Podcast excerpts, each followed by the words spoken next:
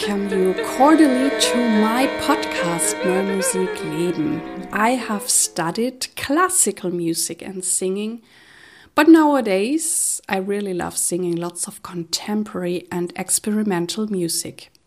If you would like to know more about me, please look at my website www.irenekurka.de. I will put this into the show notes. And you could also subscribe to my monthly newsletter there and find out everything about me. In this podcast, I talk about topics and themes all around new and contemporary music. I share with you the backgrounds, the behind the scenes, the insider knowledge, and I bring you the human beings out of this new music world much closer. I'm always very, very touched when you write me, give me feedback. And I also often hear how much and how inspirational my podcast is for you. And this is really touching me. It also keeps me motivated to keep going.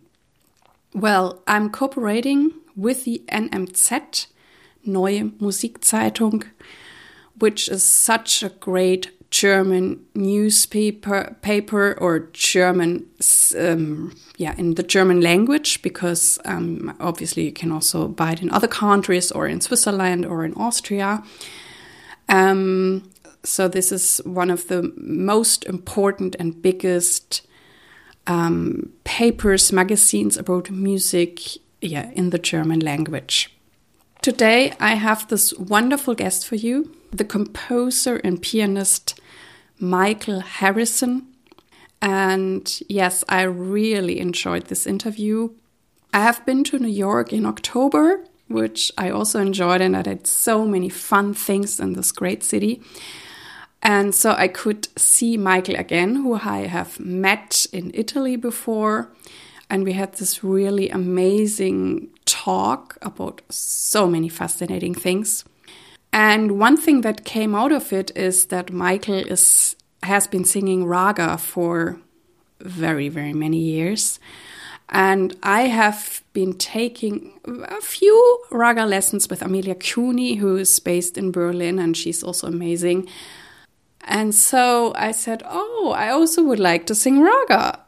And well, since the pandemic, he is teaching his raga class actually online. So now I can even participate in this class, even though I'm in Germany and he's in New York.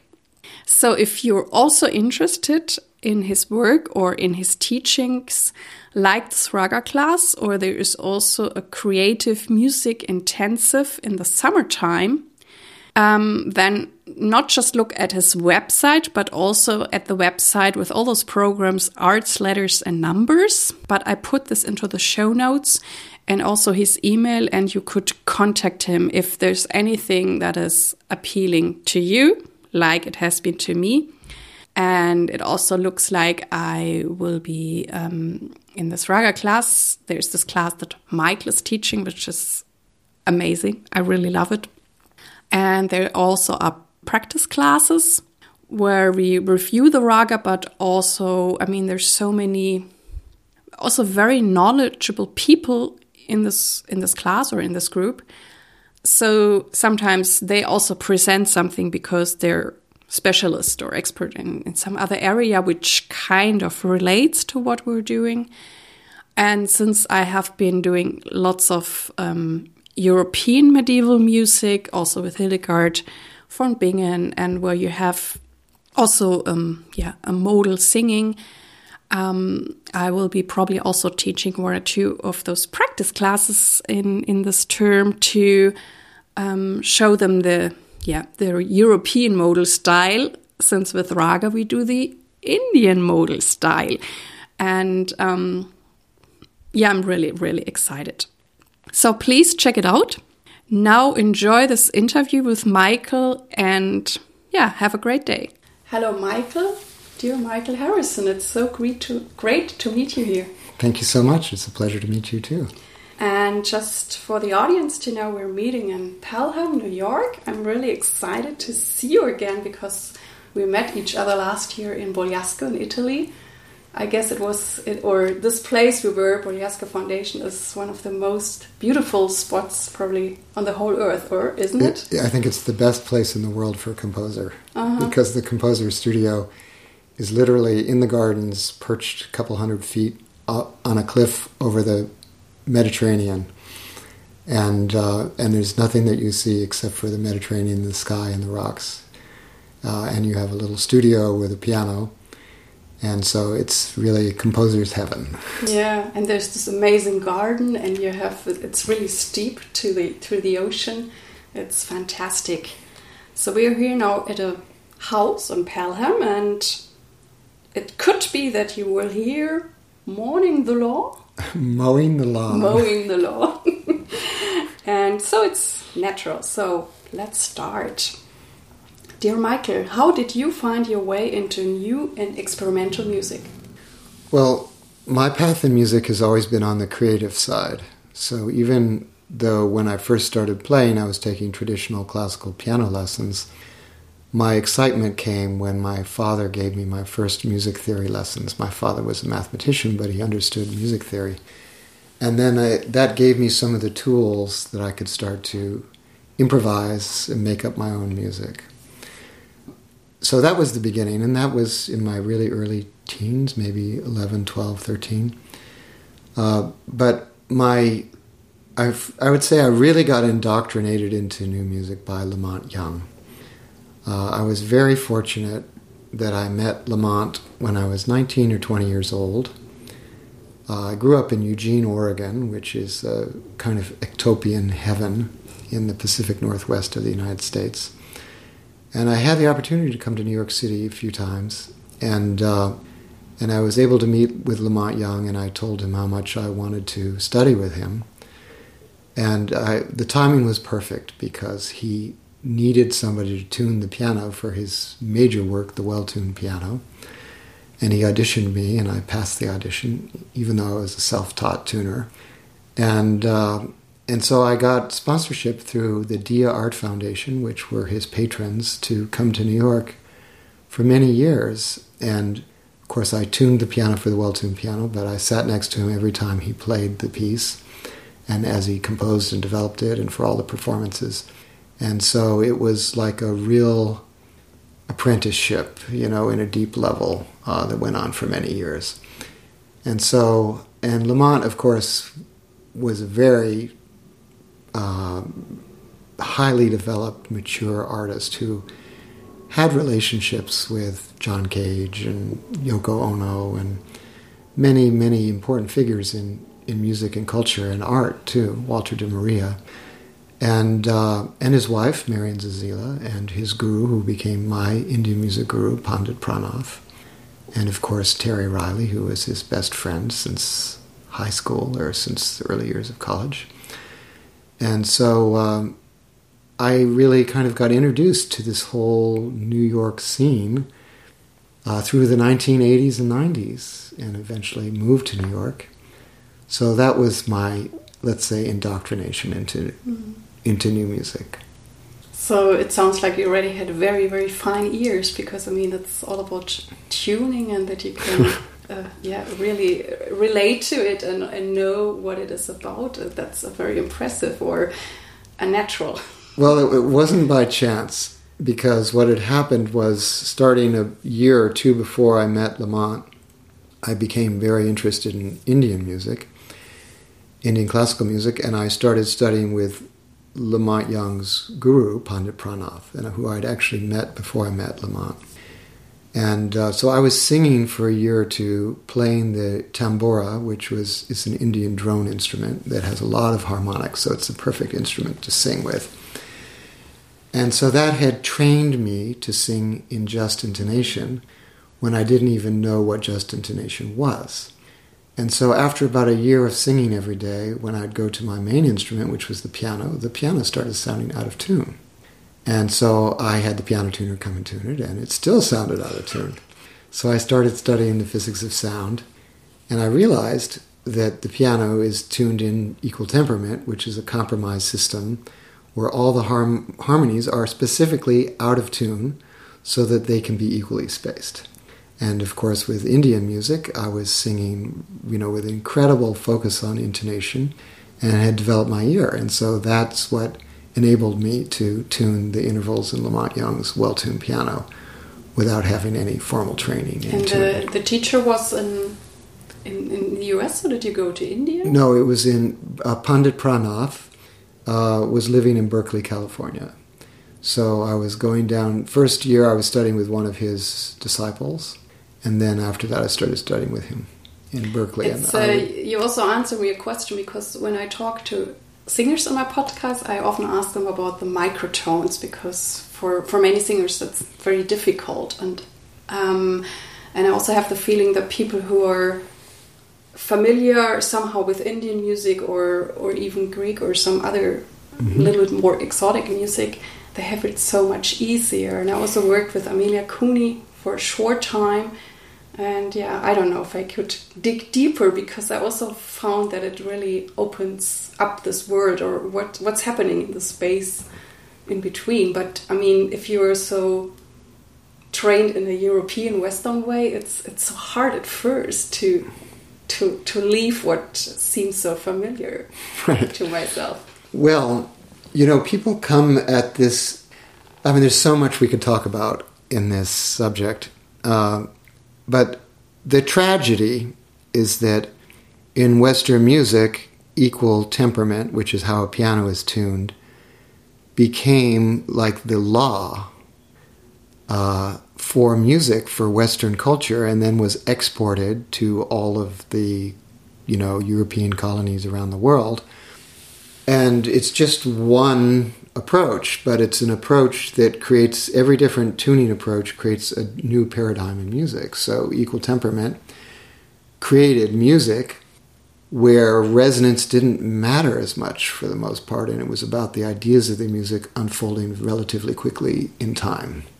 Because if you have ideas that are unfolding slower, you want the harmonies to be more in tune than you're going to get in equal temperament. I know you do the music of Hildegard von Bingen and you know it it makes of course you're going to sing Hildegard von Bingen in just intonation because that's the natural way that we mm-hmm. sing modal music. Um, so I find that people come to alternate tunings through a few different pathways. One is through world music traditions, particularly Indian music. You mentioned Amelia Cuni, who I also know and love her, her work. Uh, through electronics, because with electronics and computers, you know you can just start back from the beginning and you, you know you don't necessarily just dial up an equal temper tuning right? Uh, and uh, and then the other way is through early music because equal temperament really started well temperament started coming in in the renaissance but really didn't achieve fullness in equal temperament until let's say even the mid to late 1800s uh, so people that are doing early music, be, you know, have developed the ear for it as well. And fortunately, there's quite a few of us that are have been on these alternate pathways. That now there's a surge of interest in intonation and alternate tunings, and just intonation specifically, uh, all over uh, Western European and, and American countries. And um, you mentioned your piano that it seemed then out of tune. How is your piano tuned nowadays? Or do you change it every two days? I change it a lot. But right now, I, I have two Steinway pianos. And uh, one of them is in my Revelation tuning. Uh, I have a work called Revelation, which is probably my most well known work. It's a 75 minute work in a microtonal version of just intonation that I invented. And then I have the other one in my ragas tuning, mm-hmm. which I designed to play ragas in the correct tuning on the piano. But I do change it a couple times every week, not the whole piano, but some notes, because I'm working on different projects in different keys, and so I have to change a few notes. And I also teach a group class, and uh, the group class I find for men's men and women's voices that uh, you know, the keys of A and B flat work well, and the keys that I'm doing most of my music in are C and G. And so I have to always be changing a few notes in the tuning to accommodate the different things that I'm doing. But I've gotten to the point where I can do it relatively quickly. And when you work with performers or you record your music, what do you appreciate most in performers? Well, I've had the blessing to have worked with many great performers, and everyone comes with their different skill sets. So, for example, one of my best collaborations is with the vocal group Roomful of Teeth, and they're just one of the most amazing vocal groups in the world not only because of their musicianship. You know, when they auditioned for the position, one of the things they did is sight read Bartok string quartets. So they have an incredible level of musicianship to pass an audition like that. Uh, but they have they get trained because every summer they do residencies with different experts in different world vocal traditions. So they know how to do Mongolian throat singing, Sardinian singing, uh, you know, all sorts of yodeling and all sorts of different techniques from around the world. And so when you compose with for them, you can actually use all of these techniques. But the best thing about working with Roomful of Teeth was their genuine interest in my music. Right? They contacted me, wanted a piece from me, and uh, and they really were supportive of the whole process. And it was also their musicianship was really helpful because I could literally send them the new draft of the score 15 minutes before the rehearsal, and everyone would pull it up on their iPads and sing it. And this is in just intonation. So they also, you know, we did a little bit of work on the tuning, but didn't need to do too much before they really embodied it fully and were able to sing in, you know, this microtonal tuning that I come up with. Um, and then they really did a lot with it. Like it was their idea to record it in the tank. The tank is uh, Tank Center for the Sonic Arts in Rangely, Colorado, is a like 80 foot tall ancient water tank, ancient by American standards, not by European standards, uh, with a 40 second reverb that was saved and turned into a performance and recording venue. So it was the director of Roomful of Teeth that had the idea to record it in the tank. So they came up with some funding, and we all went out and spent a week in the middle of nowhere in Colorado and recorded my piece, and they gave a performance and recorded some other music as well. So that's one example, but you know, everyone does something different. Like I know you've also worked with my collaborator Christina Vansu, and Christina and her partner John also Bennett bring a whole other set of skills to the table, right? So they don't usually work with written music like Roomful of Teeth, but they're incredibly intuitive in their process of developing and recording and performing music. And I specifically wanted to work with Christina for these reasons because Christina, it really uh, was enticing to me to hear how she goes into a recording studio with musicians and basically listens to what they're doing and gives a few instructions and and then out come these beautiful recordings. And I wanted to explore uh, recording improvisational music in the studio with, with Christina. And so the three of us teamed up and recorded an album in Berlin uh, that I'm very, very happy with. And it's a completely different type of collaboration than something like with Roomful of Teeth or the chamber orchestra Alarm Will Sound, who I've also worked with. I'll say a little bit about my current collaboration, uh, which is an ensemble of five musicians. Ina Philip, who is a, a, vocalist from Brazil who studied with the Gundecha brothers in India for seven years. Uh, so she's doing multi track vocals with the Indian ragas. And so we, we come up with frameworks and then lay down one vocal line, and then she does all these incredible vocal harmonies in the studio, and she's really expert at that. And there's really no one else I've heard in the world is doing that exactly, that is creating these kind of harmonies in just intonation with the Indian ragas. And uh, Elliot Cole, who is composer, producer, multi instrumentalist, vocalist, uh, is also working with me intimately on the project. And uh, Ina's husband, Benoit Roland, who's a French electroacoustic composer, and he does sampling of, of the works that we're doing and, and then comes up with these amazing sound collages that, that become part of the fabric. And then we're working with three or four different tabla players, depending on which location we're developing our next stage of the project.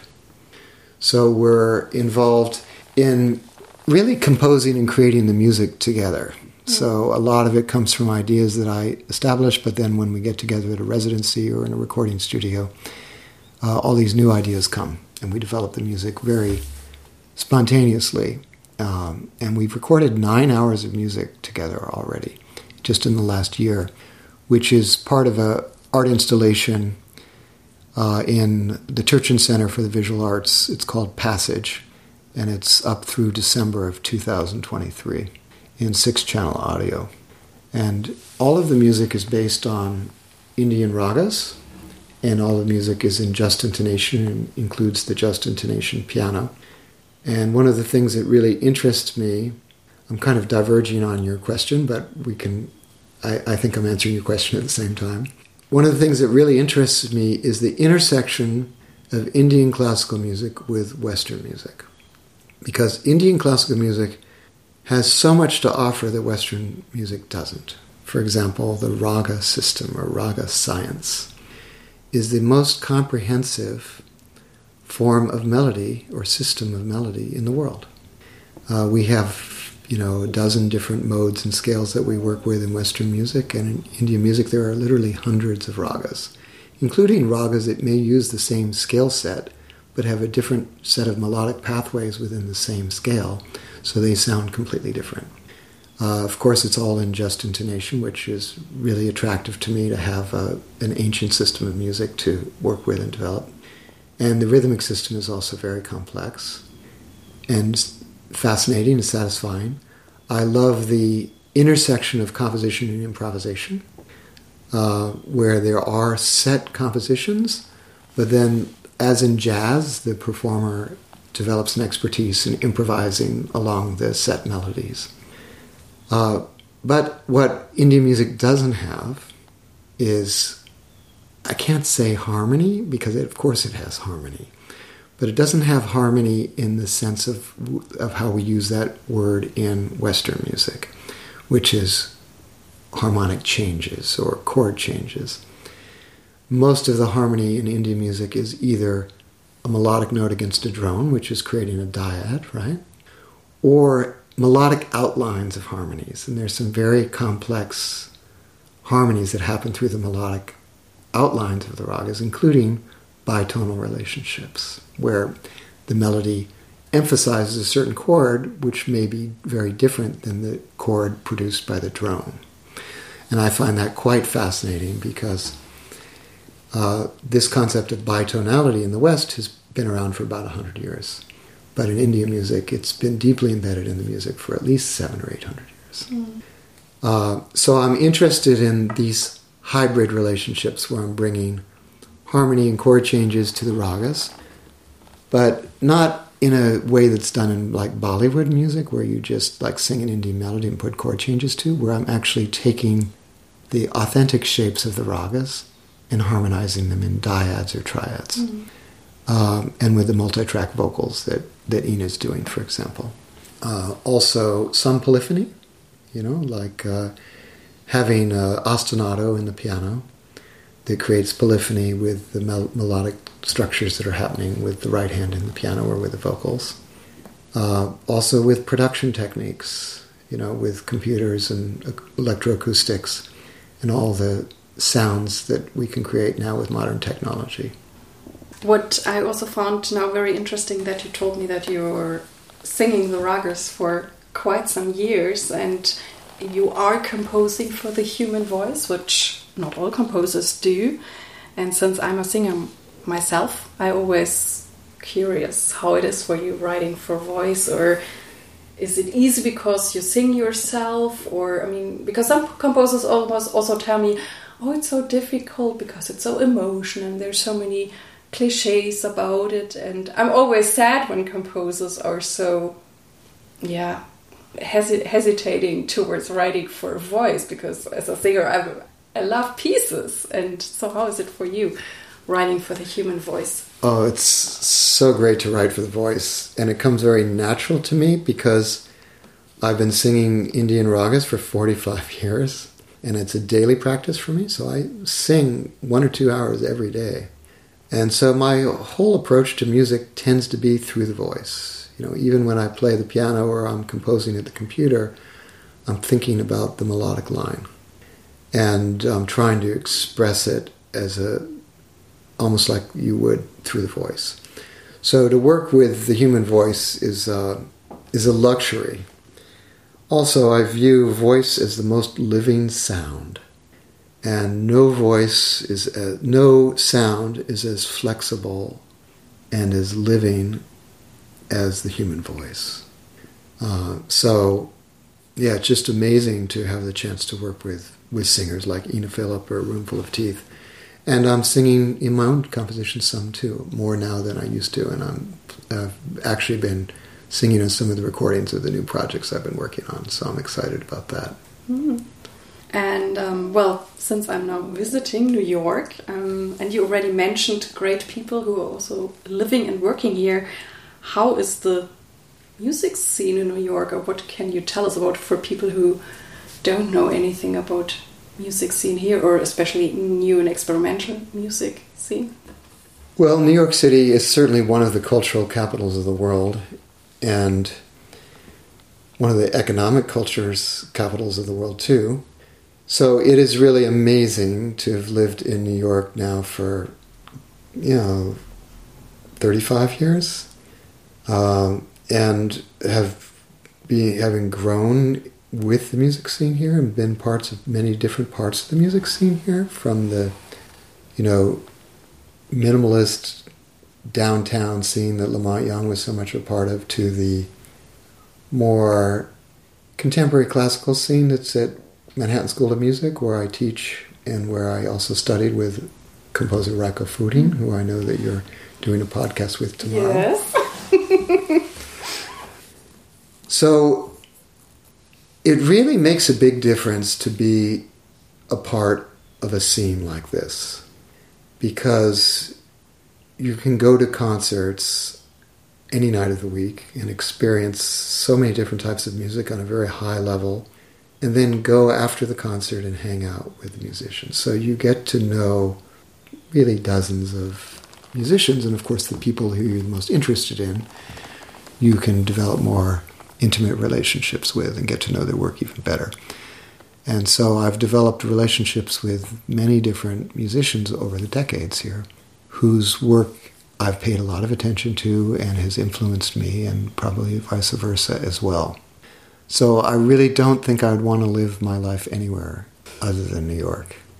But that said, the world has changed a lot, especially with the pandemic. And while as I used to go to concerts two or three nights a week, and my friends and colleagues would literally have like 40 concerts a week, you know, and I have to pick and choose which ones I really wanted to go to. Now I might go to maybe a concert every month.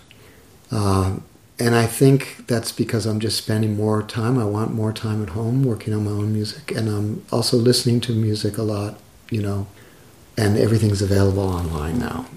So one doesn't really need this scene, or I'm finding I don't need it maybe as much as I used to, but still it's really nice to have it accessible and also to be able to support my colleagues when you know their piece is getting performed by the New York Philharmonic or their opera is being performed by the Metropolitan Opera Company, uh, or whether it's just you know a downtown thing at the you know uh, any one of the downtown music scenes. Would you say that it's just you in particular that you're enjoying also time with yourself or your music, or would you say it's also for other people living in your I think city? this has been a cultural shift. I think that the pandemic created a huge cultural shift mm -hmm. where we're spending more time with online communities and also listening more online than live. And, and I don't think we'll ever go back in the same way, which is kind of sad because I want to see live music supported but we also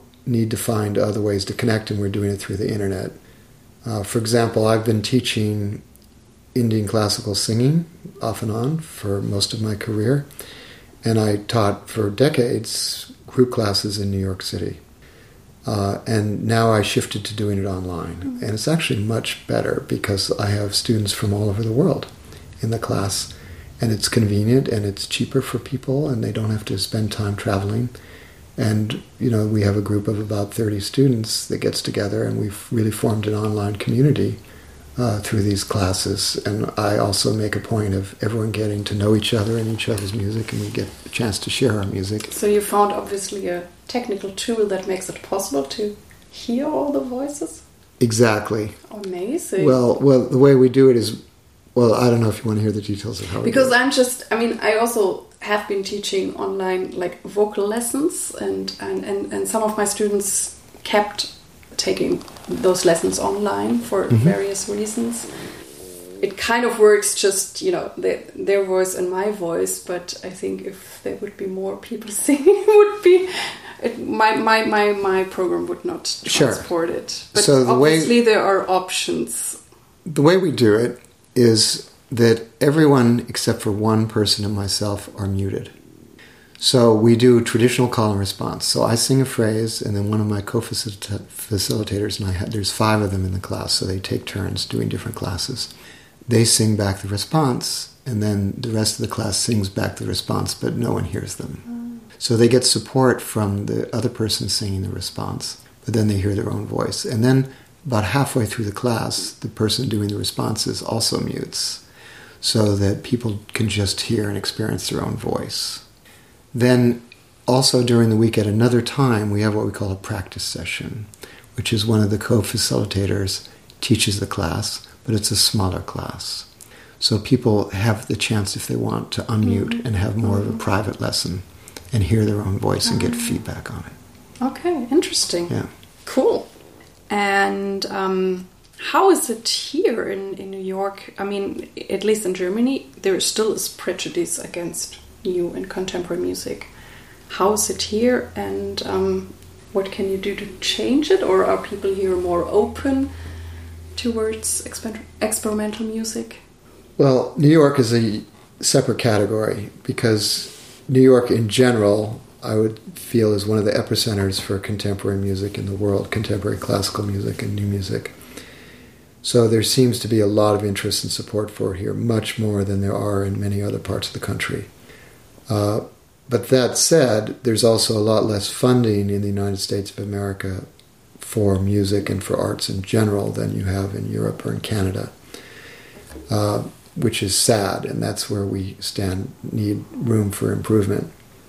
Um, you know, classical. Most people these days only listen to popular music, and it's always a little bit of a surprise to me because I know that about the general public, but I also do a lot of residencies, like we met at Bogliasco Foundation in Italy, where there are artists from different parts of the world and different disciplines. So visual artists choreographers painters writers etc and it always surprises me that even in a community of artists that most artists are primarily just listening to popular music and have for the most part there of course are exceptions but have very limited interest or experience in other forms of music whether it be world music or classical music or contemporary classical music or jazz.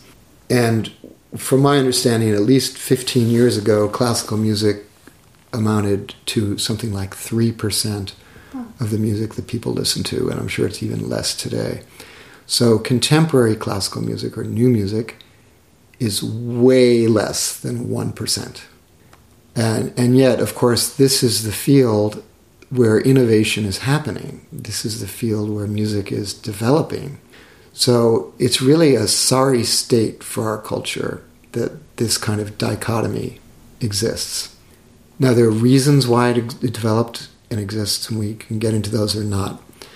Uh, and it has changed over the last century a lot. There have been periods where there was even less interest in new music than there is now, and periods where there is more.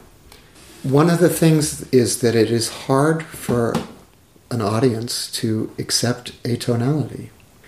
Uh, because if you look at a painting of contemporary art, even if you don't understand it or appreciate it, you can move on to the next painting in the gallery. And so you might only have a few seconds of interaction. But if you go to a concert of contemporary music, you're committed to sitting there in that chair for one or two hours and engaging with it. And so, for people that find that disorienting, that's a difficult thing. And that's one of the reasons why there's been so much, you, I'll use your word, prejudice against new music. But new music has also broadened a lot, right? There's a period where most new music was experimental or atonal, and maybe was harder harder for a broader audience to appreciate. Uh, but now there are is so many different types of new music that are also have a tonal center or are based on or influenced by world music traditions, early music traditions, jazz, so many different things that our audience can find what, what they're interested mm-hmm. in. And I think that, you know, there's all these little micro audiences developing for all these different types of contemporary music. Uh, and so many people like you are doing so much to educate audiences about the possibilities, what's available, so people don't have to feel like new music is just one particular genre. It's actually like a whole bunch of different countries, all with their different cultural mm. tendencies. Yeah, yeah. And um, you already told us that you're practicing ragas two hours a day, which I find amazing. that's so cool. I mean, I'm meditating, but that's without singing, and then I then I go to the piano and practice whatever is there to practice. And I'm always curious how you kind of yeah deal with your day. Is there any kind of, of time management, or how do you structure your day, or is there a structure, or how do you do it? I mean, playing the piano, composing, singing, planning, organizing. You do a lot. Right. Teaching. So, no, I do believe, at least for me, it's very important to have a routine. Uh, and one thing that I do every day is to sing Indian ragas every morning because that's like my meditation, it's like my attunement, it's my warm up, and it keeps me joyful and alive in the world of music. And I did that for first 30 years with the tambura, playing the tambura, sitting on the floor. And now I do it at the just intonation piano because it incorporates more of my interest in music. I play the piano, I'm developing playing ragas on the piano, I'm exploring harmonies in the ragas and singing at the same time. Sometimes that's just developing traditional Indian classical repertoire and ragas and other times I'm improvising and developing new ideas for new compositions. And and that makes for a really great start of the day. And then the rest of my the, let's say the middle part of my day, the kind of nine to five part of the day, is different every day depending on what I need to work on. You know, if I have a commission, a deadline, I'm working on that. If I'm preparing for a recording session, I'm working on that, or for a performance. So it could could be a couple hours at the piano, it could be a couple hours at the computer, uh, just depending on what it is that's at the top of my list.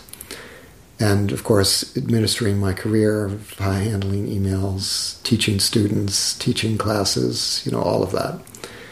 Uh, and then I try to take some time in the late afternoon every day to kind of come back to what I'd say is my core spiritual practice, which could be you know, doing yoga and singing more ragas, you know, or going for a long walk, you know, just something to nourish myself after a day's work.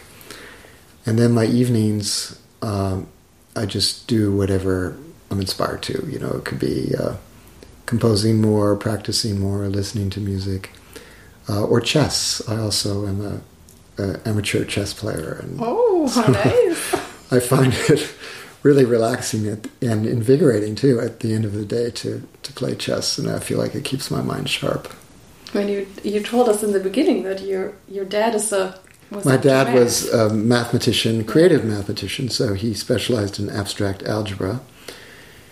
And uh, so he was constantly writing formulas and and coming up with you know kind of creative mathematics. And my grandfather was a creative scientist. He was uh, uh, in the field of spectroscopy, which is the science of light. Mm-hmm. And uh, he became the dean of science at MIT, uh, where he was the dean the acting dean and the dean emeritus for over 30 years. So I, I have this kind of math science background, which, of course, infiltrates through my music, primarily through my interest in tuning mm-hmm. and just intonation. But really, there's a there's a beautiful quote by I forget who it's by, but he was a German uh, polymath from the Renaissance or the Baroque period, contemporary Bach, actually.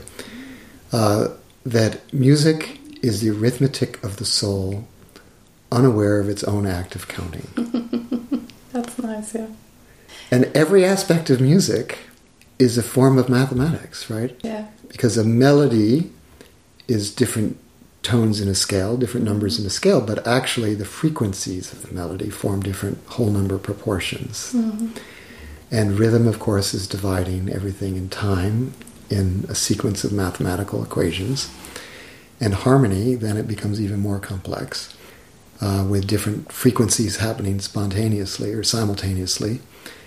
And then we have form and structure, mm. and you know composers like Bartok and Debussy and Bach all used the golden ratio uh, in their form and structures of their works.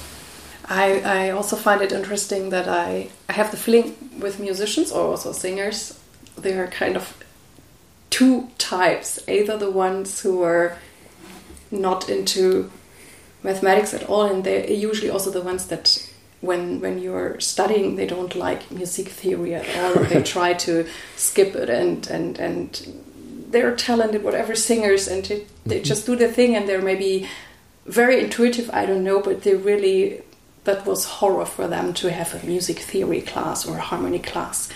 And then there's this other type of musician who who's really good at math and, and music theory also is easy and in Germany when you do the final degree of your of the high school which is called Abitur there is a system where you can also um, pick subjects and when when I did this um, degree this Abitur I also picked for my main subjects music and math. and I also was good at physics back then. I wouldn't say no. And a lot, it was the um, combination that most people in my class had was math and music.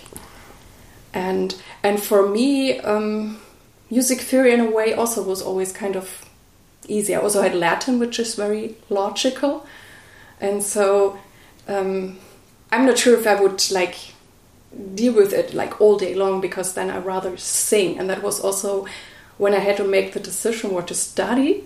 Then I said, no, I I want to do music because I cannot imagine doing eight hours a day math. math. But it still comes handy that there is some talent, or if you for a project have whatever financial plans, it's easy for me to to deal with numbers. And so I've always found that interesting because also when I studied then at Southern Methodist University, I was one of the singers who liked going to theory classes, and all the others were like, "Why do you like it? I, I have to skip it. Oh, it's so so annoying." right. It's fasc- that's a fascinating dichotomy. It's true that there are, is a large group of musicians that are very fluent at mathematical things, and a large group that aren't and that really have done things more intuitively and, and by ear. Um, and I suppose it has something to do with the right brain, left brain too, processes and integrating those processes. So it's fascinating. Music is really a miniature of everything in the universe. And if we think of it, you know, there's no better training to become a human being than to practice music because it engages our brain and our physical body in all of these different ways. You know, I'd like to share a story with you because there's a very popular movie out right now, uh, Oppenheimer, about hmm. you know the scientist that developed the nuclear bomb, and he, of course, knew Albert Einstein, and uh, and I believe became the director of the Institute of Advanced Study at Princeton which was, I believe, founded by Einstein or Einstein's associates. And uh, apparently, Einstein got together at one point with a bunch of people who were in the top fields, in the top of their fields in the world, right? So, scientists, politicians, people of many different walks of life, but had all achieved extreme excellence in their field. And they all had dinner together one night to try to figure out if they had anything in common because they were from different countries around the world, different languages, different backgrounds. And they found that they had all studied music. Oh, really? Wow. Isn't that amazing? That is amazing, yes. I mean, I also know this, you know, when you do music or you sing, you always use the right and the left brain because some things are on the logical side, some in the in the more um, creative side, and that um, they're really well connected, which which is sometimes hard for people to do because they either switch, and um, yeah, it's always interesting. I mean, for us, it's so so natural, but um, I also think if you then reach a mastery in, in one thing, it seems sometimes so easy to put it on other areas as well right. because you kind of know how to get there and then you you apply it exactly and that's and a lot of people that went to conservatories and universities and studied music who found it difficult to make a living in music went into other fields i know so many people that were then successful in business or in in finance or in so many different areas because music actually gave them fundamental trainings in life that they were able to use in other fields. I can also tell a story. After I went back um, my, after my um, yeah bachelor and masters, Canada and US, and then um, I was also um, translating at fairs, um, like I think you say fairs like business fairs, mm-hmm. where where companies conferences conference come together, and it was a very back then a very well paid job. So I did a few days of translating. I had all my money together, and then I did music. So like I worked three days a month, and I could pay my rent or whatever I needed to, and um, so I got to meet different companies, but I was not really interested in them because I wanted to be a singer. But oftentimes they offered me a job. Wow. Like in the marketing, whatever. And then I asked them, I'm like, why do you offer me this job? I'm I have studied music, I'm a singer. And they're like, okay, we have been watching you. You can deal with people really well, and you're a musician, yes you know how to really bring it to to the point or to do you say it differently i think no that's good to the point to the point um, you can work under stress and you know how to whatever build it up to to have the result. And they say that whatever about marketing or whatever they wanted to have me we can teach you that. But you have everything else we need. And i was like oh. And it it kind of back then it it gave me relief because I always thought, okay, if I won't make it, I would probably be able to find a job. But I always declined because I'm like, no, I want to sing. So. Oh, that's such a fabulous story. I'm so happy to hear that. And I was also so um, relaxed because I was often talking to the CEO, CEO, CEOs, but since I didn't care, I was not even like, I don't know, humble or something. I was right. really like asking straight out. I'm like, why did you even get this idea? Because you're so relaxed. You're not under. Because you're not know, trying to sell yourself. Yeah. so they told me. I'm like, oh, interesting.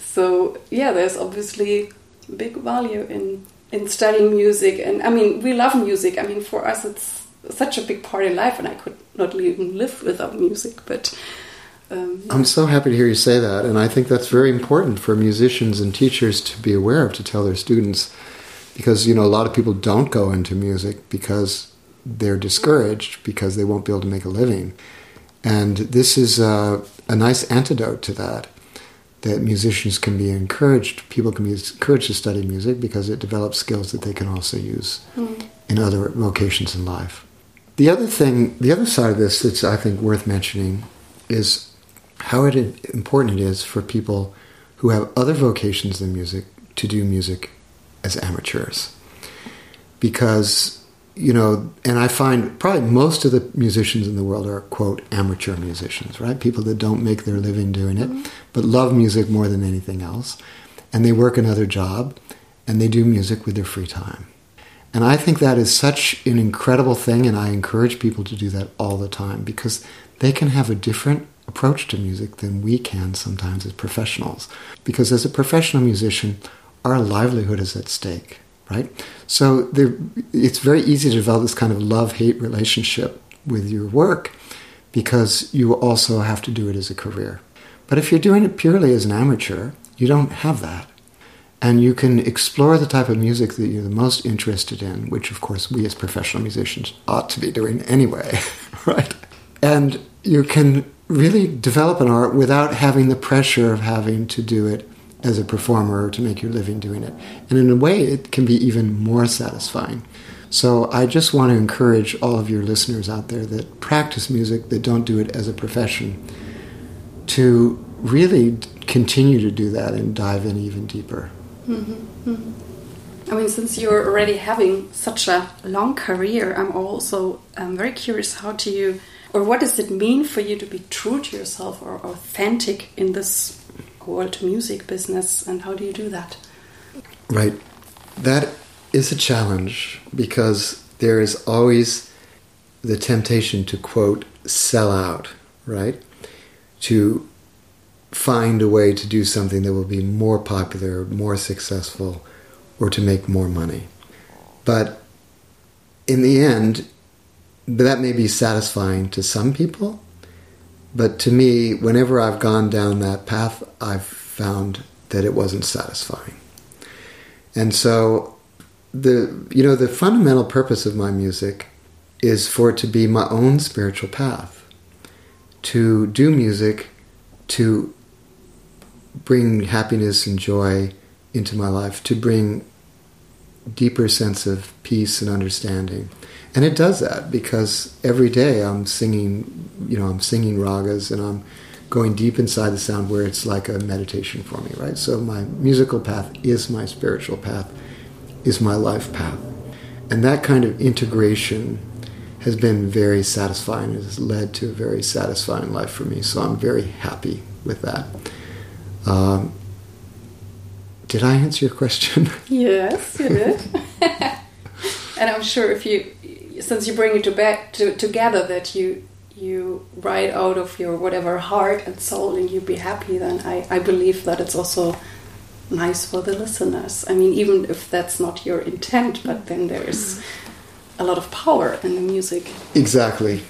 Um, I feel that when I'm doing the music that I'm the most interested in, that it has much more likelihood to become some of my best music than when I'm doing music for someone other than myself. And I trust in the process that if I'm engaged with the music and I find it engaging, there's going to be some other segment of humanity that's going to resonate with the same thing that I'm resonating with. Mm. And, uh, and that's proved to be true. And so I always also, besides encouraging myself on that path, I encourage my, my students or anyone that I'm mentoring to try to find whatever it is that they're the most interested in in life and music or art and pursue that.